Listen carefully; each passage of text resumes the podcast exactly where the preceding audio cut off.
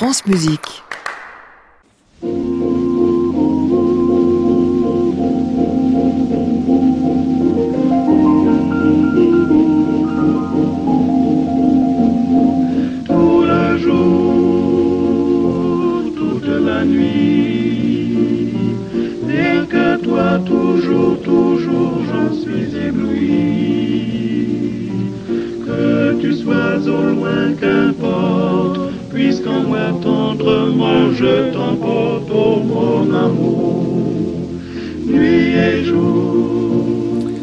Bonsoir à tous et bienvenue dans le Classic Club sur France Musique tous les soirs de la semaine, 22h en direct depuis l'hôtel Bedford à Paris au 17 rue de l'Arcade. Alors je sais ce que vous allez me dire, non seulement il y a plein de choses chouettes à la télévision ce soir, mais en plus on a appris une nouvelle tellement folle ce matin à la radio en direct, une démission de ministre, on n'avait jamais vu ça. Oui, alors comment s'intéresser avec tout ça, avec les fracas du monde, à la musique contemporaine? Bah, C'est justement quand le monde devient fou qu'il faut s'intéresser aux choses fondamentales. Nous sommes soir avec le compositeur Gérard Pesson jusqu'à 23h. Bienvenue à tous dans le Classic Club.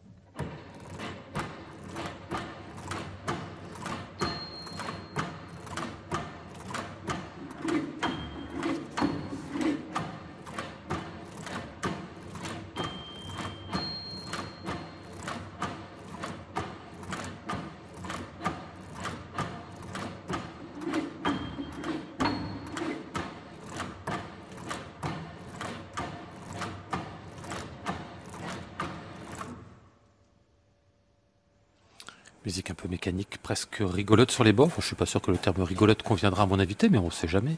La lumière n'a pas de bras pour nous porter de Gérard Pesson dans une version instrumentée donc par Frédéric Pata, puisque l'origine c'est une pièce pour piano. Bonsoir Gérard Pesson. Bonsoir. C'est marrant quand un compositeur se met à transcrire votre musique, c'est qu'on a atteint quelque chose quand même, non?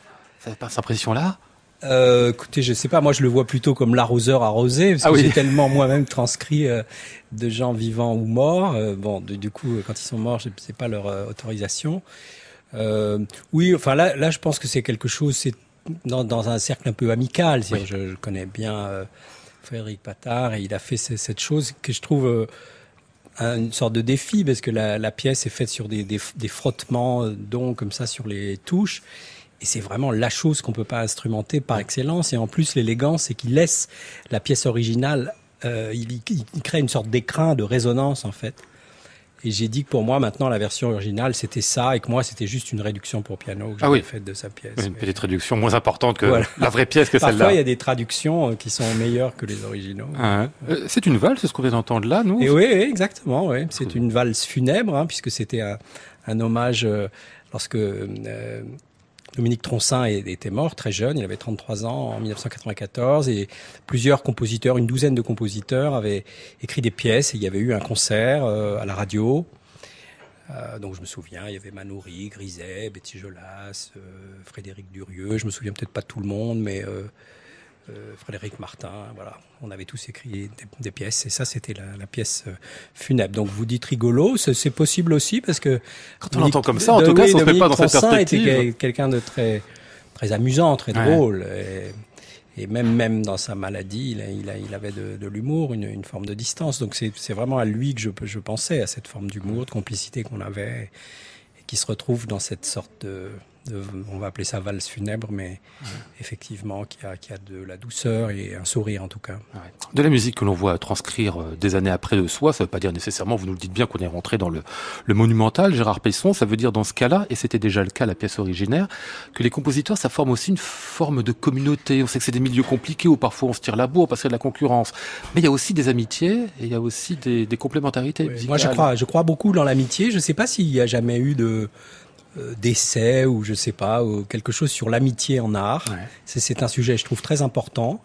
Et effectivement, euh, il y a parfois une lutte entre les artistes et on, peut, on peut même des amis deviennent ennemis pour toutes sortes de raisons, mais euh, notamment les rapports. Alors entre compositeurs, il y a, il y a vraiment. Euh, J'avais l'idée de faire un livre là-dessus, de, de, de m'entretenir avec des, des, des, amis compositeurs plus ou moins proches et de prouver que euh, les compositeurs peuvent se parler. Mmh. Euh, euh, et là, évidemment, euh, ils, se parlent de, de, tout et de rien.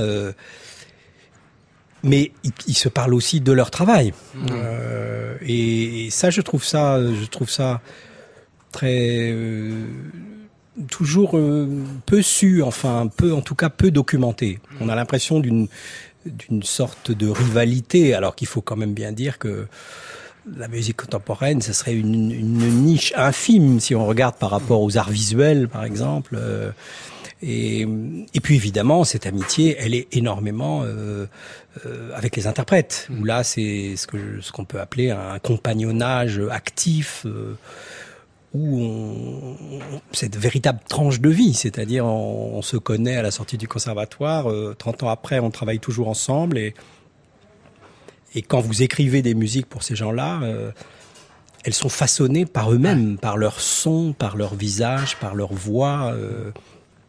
Et ça, je trouve, c'est une dimension euh, euh, euh, très belle. Et ça, c'est quelque chose qui, je dirais, se continue dans l'histoire de la musique, parce qu'on sait très bien que les compositeurs de jadis écrivaient aussi pour des interprètes qu'ils avaient sous la main et qui étaient euh, soit des amis, soit simplement. Simplement, c'est une, une, chose peu documentée. Mmh. effectivement, c'est par la correspondance qu'on le sait, mais beaucoup de choses passaient sans forcément de correspondance. En plus, la correspondance aujourd'hui, elle, elle, elle, est plus, eh elle, se dissout un peu plus. Hein. Est-ce qu'on garde les mails? Est-ce qu'on, mmh. je ne sais pas si c'est tout ça est archivé par chacun en tout cas, c'est une chose, je trouve, très, très, très, très belle. Moi, je, je, euh, je vais pas forcément en dire les noms, mais je suis en, communication régulière avec un certain nombre de, compositeurs. Euh, 4, 5 peut-être, euh, de manière à la fois affectueuse et en même temps d'une grande bienveillance, et puis un un débat, enfin le mot débat, c'est peut-être pas ça, mais mais un échange sur le fond, sur nos partitions. C'est mmh. c'est aussi l'amitié, c'est aussi l'oreille de l'autre, qui est aussi un peu la, la, nôtre propre. C'est l'écoute, c'est quand même une chose qui se partage. C'est mmh. c'est et y compris entre compositeurs, je pense.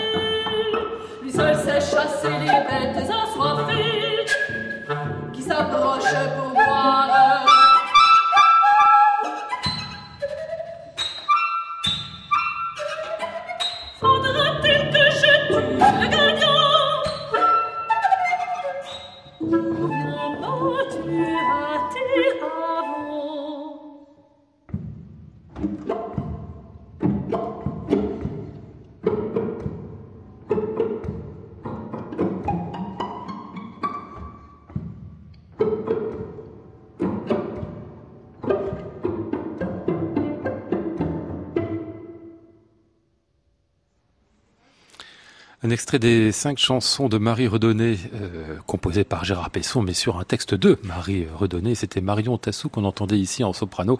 Et puis les membres de l'ensemble L'Instant Donné, un double disque qui vient de paraître chez Nomad Music, qu'on va écouter très largement tout au long de cette émission. Gérard Pesson avec des œuvres à vous, euh, certaines récentes, certaines très anciennes et qui avaient d'ailleurs été déjà enregistrées. Bon, on reparlera justement cette, cette idée de, de l'interprétation qui évolue au gré des enregistrements et, et au fil du temps. Ici, c'était La Porteuse d'eau. C'était bizarre, cinq chansons avec des textes très étranges. Il y en a qui s'appelle La stripteaseuse du McDo, par exemple. Des sortes de petits portraits qui pourraient presque être du, euh, du couperet à la moderne, non? Enfin, je, je Oui, il y, a, y, a ce côté, oui, ça ce côté-là un petit peu. Non, c'était, on, avait pensé avec Marie Redonnet, c'était en 2000. Je me souviens, c'était une, commande, ça devait être un des premiers euh, concerts de, de l'an 2000. C'était dans le foyer du théâtre du Châtelet. Et euh, le, le j'avais fait moi-même la programmation et c'était l'idée d'un folklore imaginaire un peu. Donc il y avait les Madécas, il y avait. Et euh, il y avait les, les, les trois, euh, les trois chants de William Shakespeare de Stravinsky. J'avais fait aussi des, des euh, certains réarrangements et, et on, s'était dit voilà on, on, va faire des sortes de chansons euh, qu'est-ce que c'est qu'une chanson au fond mhm. Donc c'est quelque chose qui va se retenir, qui est simple, qui, qui contient un récit euh, faisant référence à une sorte de, de mémoire euh, immémoriale. Enfin, et on avait pensé à des emplois féminins. Alors je mets je mets entre guillemets parce que euh, stripteaseuse, je sais pas si c'est. C'est pas pour en soi. Si on va en pôle emploi pour euh, ça, mais et, donc il y avait des aires géographiques différentes. Il y avait le, le pôle froid, la, la, gardienne du palais avec une peau d'ours. Euh, là, là, ce qu'on vient d'entendre, c'était plutôt l'Afrique subsaharienne. Hein. les instrumentistes tapent sur leur instrument, le piano mmh. y compris, faisant une sorte de tambour de bois. Euh, donc voilà, c'était une, une, une, sorte de, de, de, petite géographie poétique avec des, des, des, textes très simples à la manière de, de Marie Rodonnet souvent. Ouais, ce qui fait la chanson, c'est parfois euh, le rythme obstiné aussi. On l'a voilà, c'est ça qu'on hein. retrouve ici avec une, une pulsation. Euh, Et vous aimez bien les pulsations comme ça très régulières en fait dans votre. Oui, oui. Là partout. Il y a beaucoup de choses. oui, oui, il y a hein. beaucoup de choses dansées, de, de, cadence et de.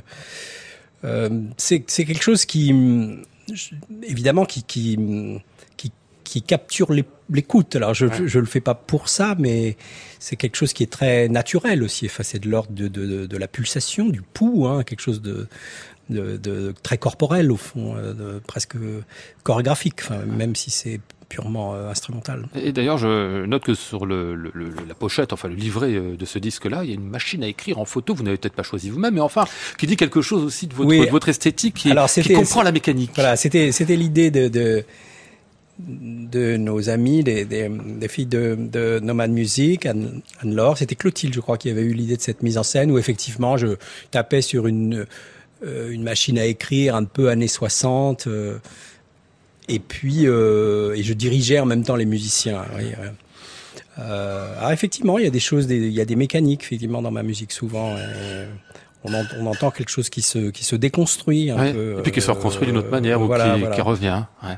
Euh, cette histoire de, de, de son, enfin de, de, pulsation régulière, on a souvent dit que la musique euh, contemporaine, la plus dure, refusait ce genre de choses, de la même manière qu'elle refusait la, la consonance. Or, vous, on a l'impression justement que ces refus-là, vous n'êtes pas passé à travers eux, que la musique s'est construite un peu autrement et pas dans le contre une certaine bah, musique. disons que, que la musique euh, contemporaine, dite contemporaine, bon, c'est une appellation toujours un peu euh, un peu maladroite, enfin qui n'arrive pas à, comprendre tous le, les phénomènes musicaux de création d'aujourd'hui et d'hier. Euh, effectivement, elle a rompu avec la mélodie, elle a rompu avec les rythmes, mais bon, vous savez très bien que Simplement, on va voir à un moment comment est-ce qu'on peut déchirer une chose et puis la reconstruire. et quand, si, quand on revient à, la mélodie, ça ne veut pas dire du tout qu'on revient en arrière, parce mmh. qu'on on l'a reconstruit. Euh, c'est ce que disait Stravinsky, euh, écrire la musique d'après la musique. Enfin, il y a toujours une musique précédente et, et nous, on la construit après. On va toujours de l'avant. Euh, et, et, donc, effectivement, il y a, y a, toujours une petite voix. Euh, j'ai transcrit beaucoup de choses ou réécrit beaucoup de choses du passé. Et il y a effectivement une voix de ce qui a été, mais un peu comme faisait Berriot. Enfin, c'était d'ailleurs un peu scandaleux pour les, les tenants de, de, des choses pures et mmh. dures à cette époque, mais lui avait cette espèce de tendresse pour ce qui a été, que ce soit du folklore de l'Italie, par exemple, les fameux ou, ou d'autres pays, les fameux folksongs que tout le monde a aimé, mais euh, on, on, les adorait et en même temps on, se demandait si on avait le droit de les aimer. il y avait un côté, ça posait un problème dans les années 80. Mmh. Aujourd'hui, je pense qu'on est assez décomplexé par rapport à ça. Et ce qui compte, c'est la, la, euh, c'est l'exigence de la pensée, le, le, le, fait pour un artiste d'aller euh, là où il va se surprendre, de faire ce qu'il ne sait pas encore faire. Je crois que c'est vraiment ça la mission d'un artiste. Classic Club, Lionel Esparza, France Musique. Il vous plaît le jingle, Gérard Pesson, ça va ou le... non le petit jingle qu'on a Ah le, petit oui, oui, ah, oui, oui c'est bien, ça va. ah bah très bien, si j'ai votre imprimatur, alors je le remettrai jusqu'à la fin de la saison.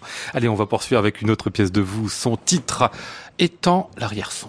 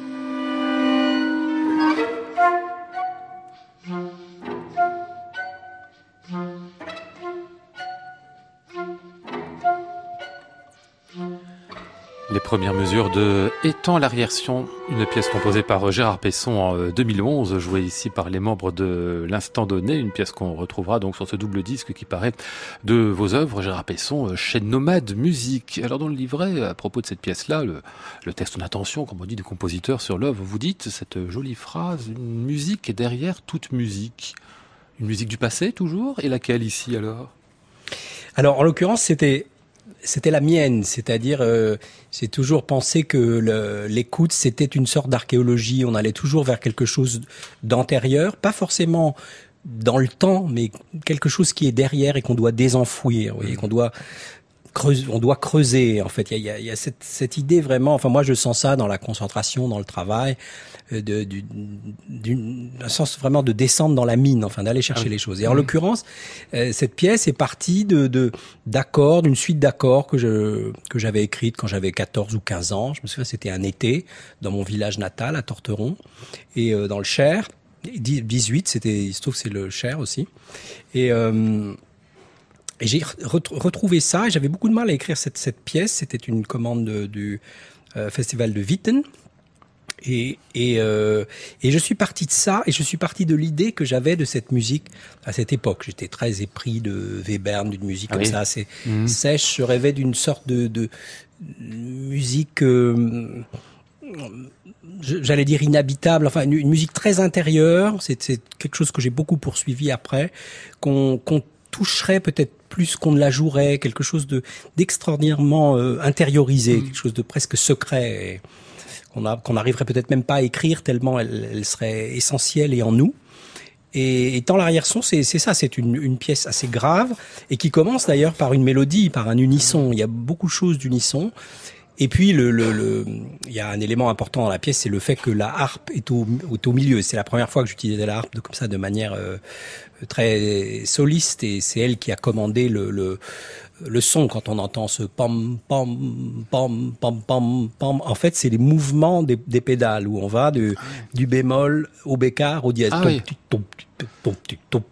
donc c'est c'est ces mouvements des pieds de, de, de, des, du pédalier, des pédales, qui a qui a créé qui a créé ce, ce rythme. Ah, oui, c'est pas le c'est pas les, les, les, doigts sur les sur les cordes, voilà, c'est simplement juste les pieds. Là, voilà. ah ouais, c'est une sorte de on pourrait dire de d'illusion sonore en fait que vous créez avec avec oui, ce ou de gymnopédie, on pourrait dire. Les, les 18 accords dont vous parliez là de votre adolescence, ils sont présents dans la pièce ou c'est simplement un souvenir Oui, c'est plus un souvenir. Disons que les 18 accords m'ont fait penser à la ah, musique à laquelle je rêvais et à laquelle je rêve toujours. C'est sans doute pour ça que j'écris encore.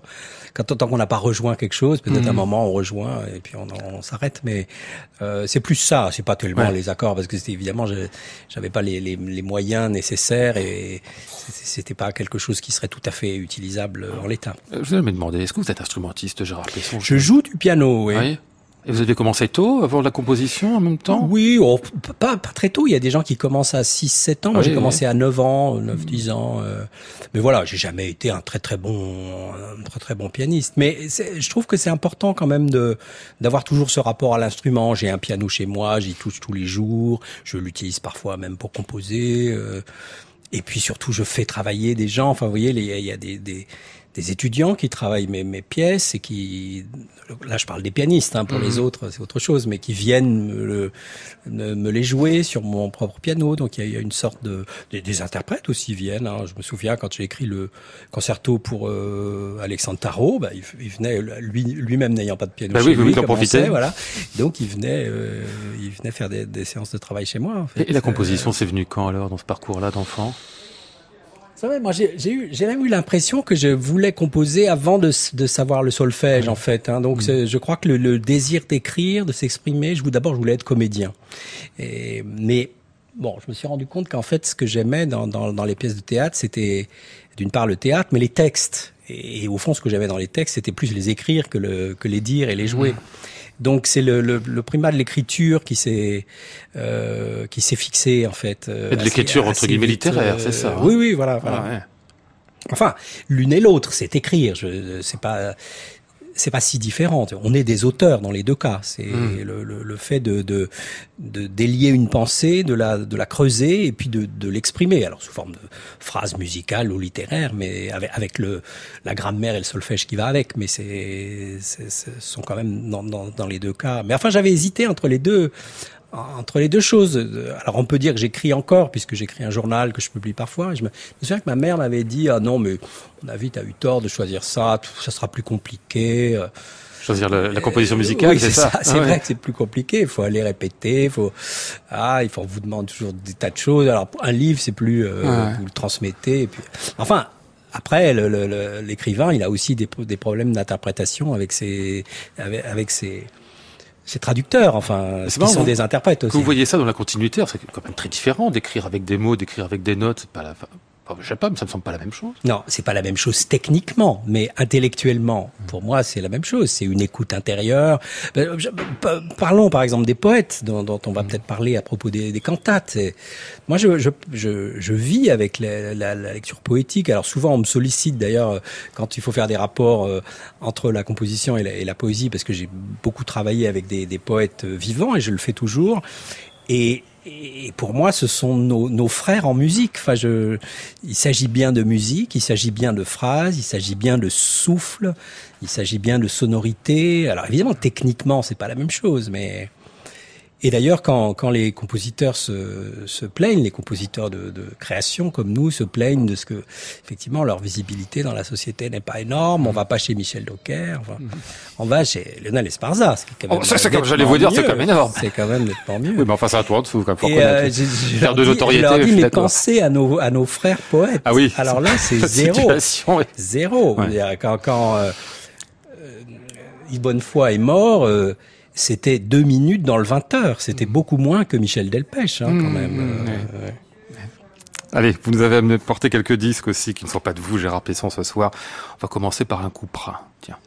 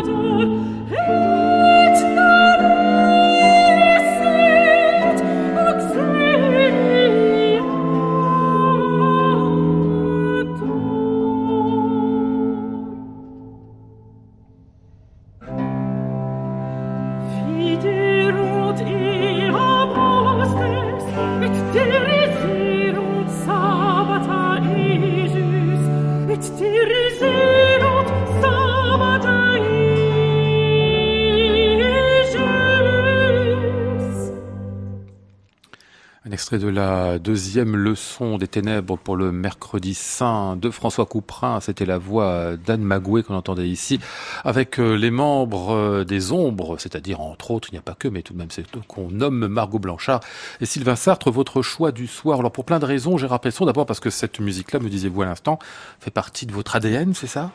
Oui, c'est ce que Proust appelait le sol mental. Enfin, c'est une, musique que je connais vraiment bien depuis, euh, sais pas, on compte plus, hein, 30 ans, 35 ans. Et il se trouve que euh, ces, ces, musiciens de l'ensemble les, les ombres m'ont approché comme ça il y a deux ans, ou voyant que je ne mordais pas, euh, mmh. ils m'ont approché et ils m'ont demandé si d'imaginer la possibilité d'écrire des, des, des sortes d'interludes ou de, de, moments de musique comme ça entre chaque euh, entre chaque leçon. Mhm. Et on, on, en a parlé, on s'est vu.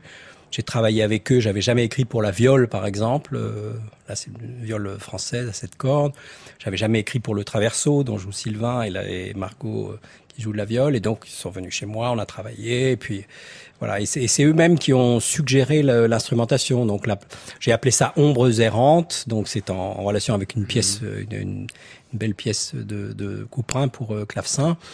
Et hum, voilà. Et donc la, la, la première pièce c'est pour euh, pour viol et, et, orgue positif, pour lequel j'avais non plus jamais euh, jamais écrit. Et puis la, la deuxième est pour euh, deux, deux voix de femmes et, euh, et Traverso. C'est pas la première fois que des entre guillemets baroqueux s'adressent à vous, hein, parce qu'il y avait eu aussi Luce Gaillard qui avait fait ça pour. Euh, oui, et puis le, le, le, le grand projet d'avant, bah, c'était la, la, la, double la double, coquette, c'est ça. Euh, voilà, avec Amaryllis, hein, qui m'avait demandé de de rentrer euh, dans une œuvre d'Antoine d'Auvergne avec le poète Pierre Alféry, et on en qu'on avait un peu euh, légèrement euh, customisé. C'est ça, oui, oui, oui.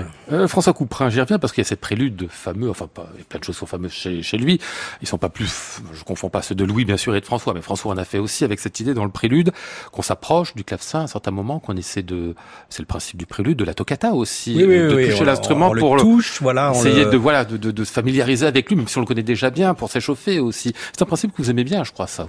Ça c'est quelque chose qui m'a toujours euh, euh, passionné. Je, je, je l'ai mis d'ailleurs en, en, acte dans certaines pièces. Euh, euh, bon, dans, par exemple dans Cassation, dans, dans une, une, pièce aussi que j'avais écrite pour euh, Elena Andreev, qui est une espèce de su d'hyper, ce que j'appelle une hyper toccata, mmh. et cette idée que le, le, toucher et le lancer coïncident, c'est-à-dire t'as essayé, ça y est, c'est parti. C'est-à-dire cette, cette chose du ce que ce que j'appelais le, le, le, le, braille auditif non surtitré, c'est-à-dire on, on, touche l'instrument et le bruit éventuellement parasite que l'on fait sur l'instrument est déjà une musique assumée comme telle. Donc mmh. évidemment, euh, je ne vous cache pas que c'est plutôt le, le la toccata à bas voltage qui m'intéresse, mmh. c'est-à-dire quand on, on, ouais. on, tapote un peu comme un timbalier qui qui essaie pendant le concert lui-même de trouver la bonne note, si vous voulez, de prendre comme ça les, les scories du son, euh, ce que l'Arenman appelait les, les, les, les nœuds euh, à l'envers du tapis, qui sont aussi beaux que que l'endroit du tapis. Et ça, je trouve, c'est très beau dans le geste instrumental. Vous avez nommé euh, Elena Andreev, on va la retrouver dans ce qui suit. Je ne sais même pas si elle est instrumentiste là-dedans, mais en tout cas, le texte, c'est bien d'elle.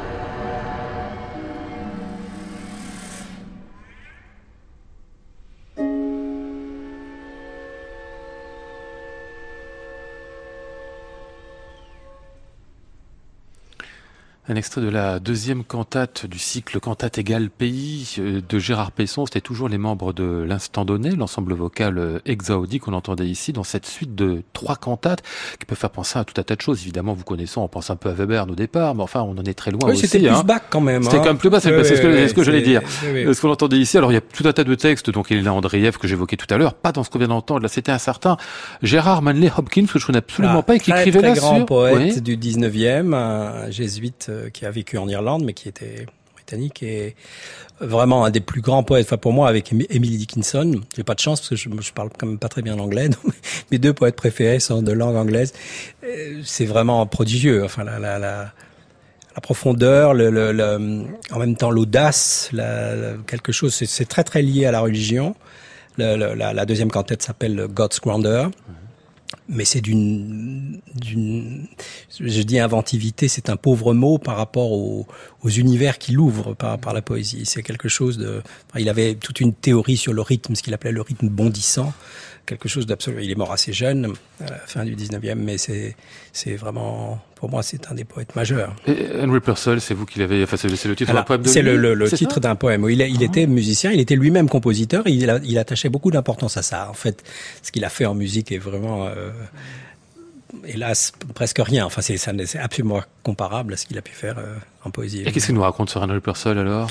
Alors c'est c'est une, une sorte d'ode à, à Purcell, une, une, une sorte de, de compliment incroyablement euh, raffiné et, et très lumineux et que j'ai traduit par, ce- par ce, ce petit passage qu'on vient d'entendre qui est peut-être le plus mouvementé, le plus joyeux de cette cantate qui par ailleurs est assez sombre. Mhm. Euh, Est-ce que vous avez du coup introduit quelques, je ne sais pas, euh, citations de dans Non, non, non, là, pas non. du tout, non, non, pas du tout. C'est-à-dire que quand on vous y encourage par le texte, vous le faites pas. Exactement. C'est ça, hein, c'est l'esprit de Vous contradiction. avez tout compris.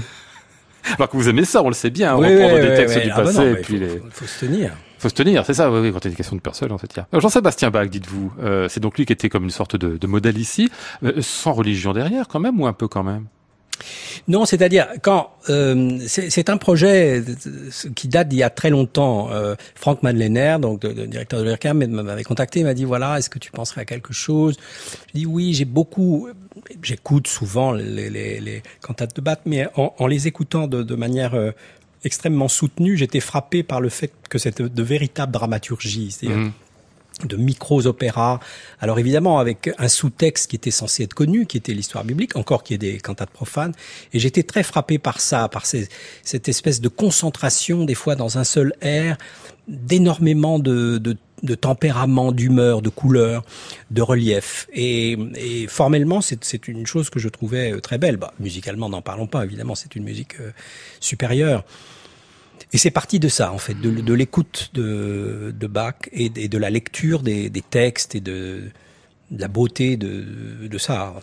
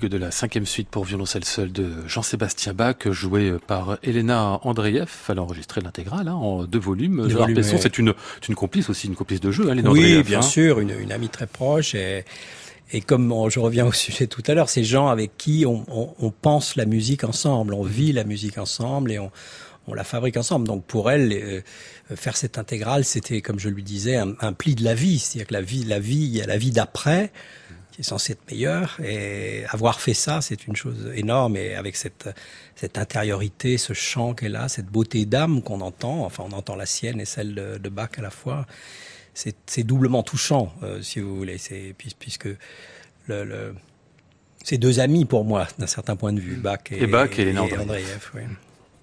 Classic Club, Lionel Esparza, France Musique. Il est 22h46, on va pas perdre les habitudes au Classic Club à l'hôtel Bedford, une fois par semaine, d'avoir notre cocktail de la semaine.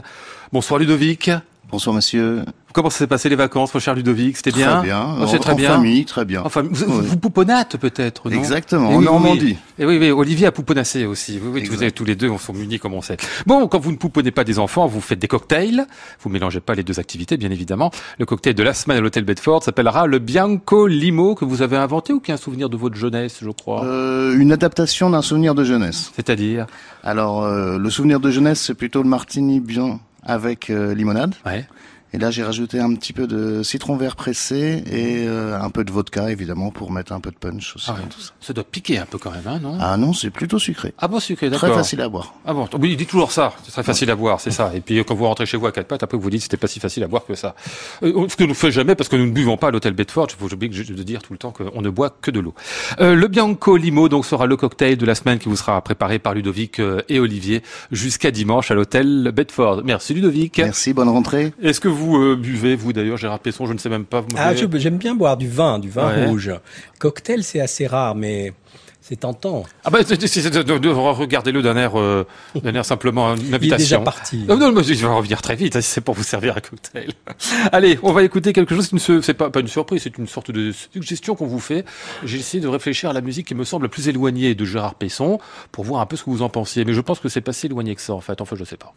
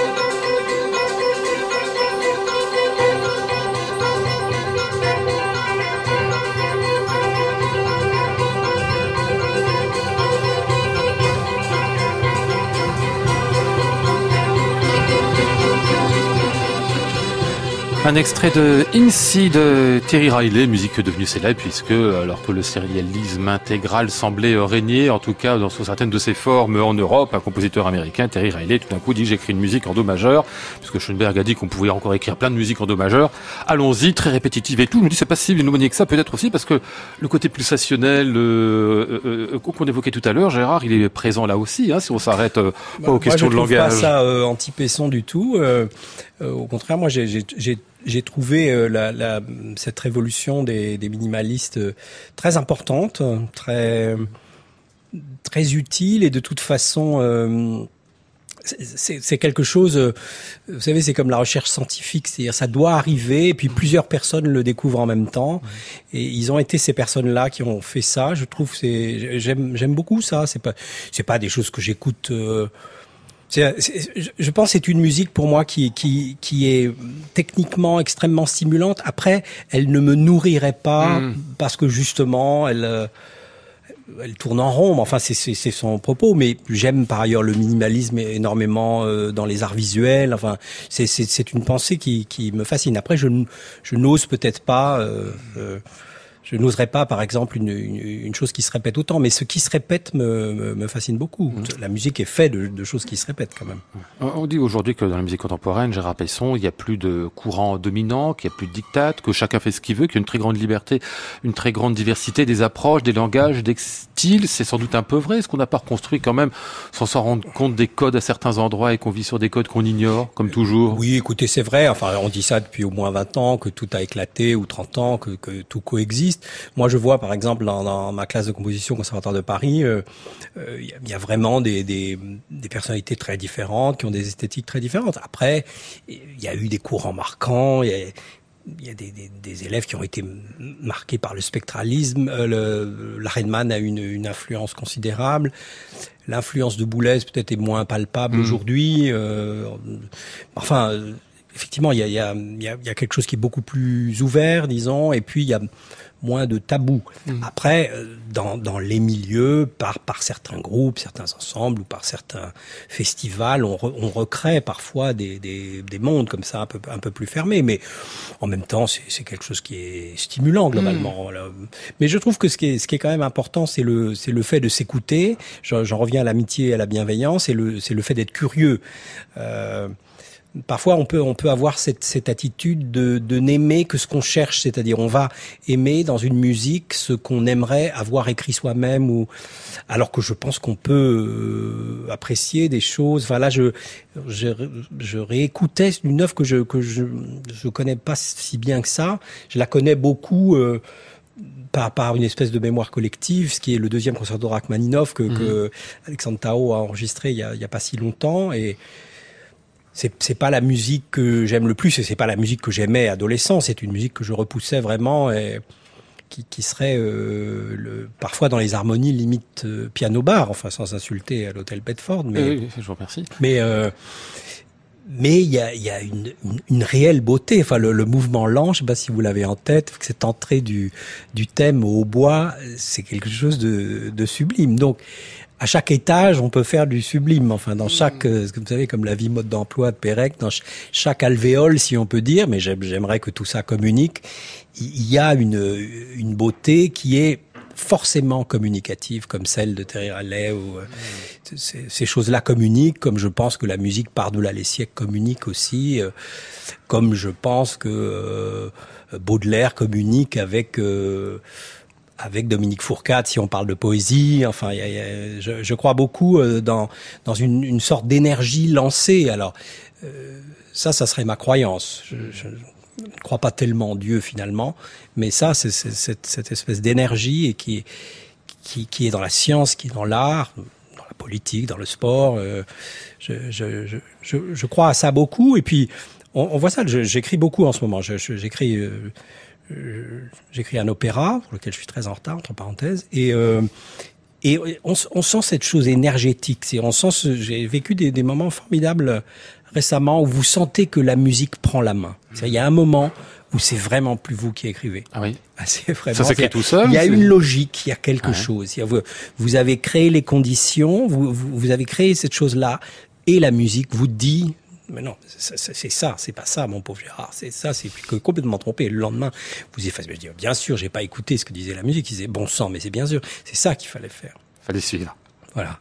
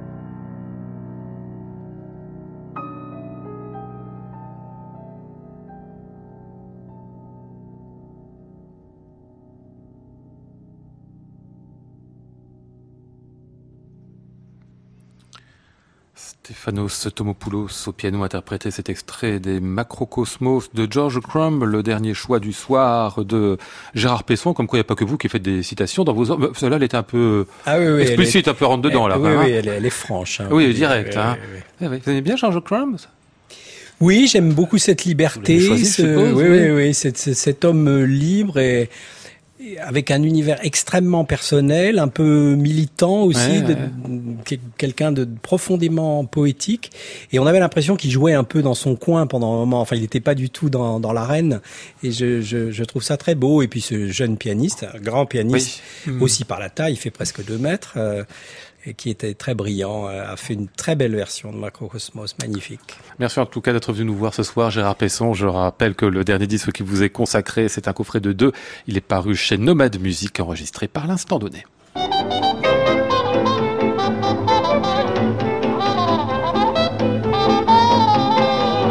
Nous étions ce soir avec euh, Maud Nourri, Antoine Courtin, Stéphane Foulon et Alexandre Martin. Voici le ciel peuplé de ces moutons blancs. Voici la mer troublée, spectacle troublant. Je vous retrouve demain mercredi. Nous serons avec euh, Stéphane Quéclin et Alexandre Lacroix. Avec eux, nous parlerons de voix, Bessie Smith et l'opéra. J'entends la ville qui me dit bonsoir et moi sur le quai de la gare, je dis de mon mieux des mots d'adieu. Très bonne nuit à tous à l'écoute de France Musique. 23h, voici Clément Lebrun pour le cri du patchwork. À réécouter sur francemusique.fr.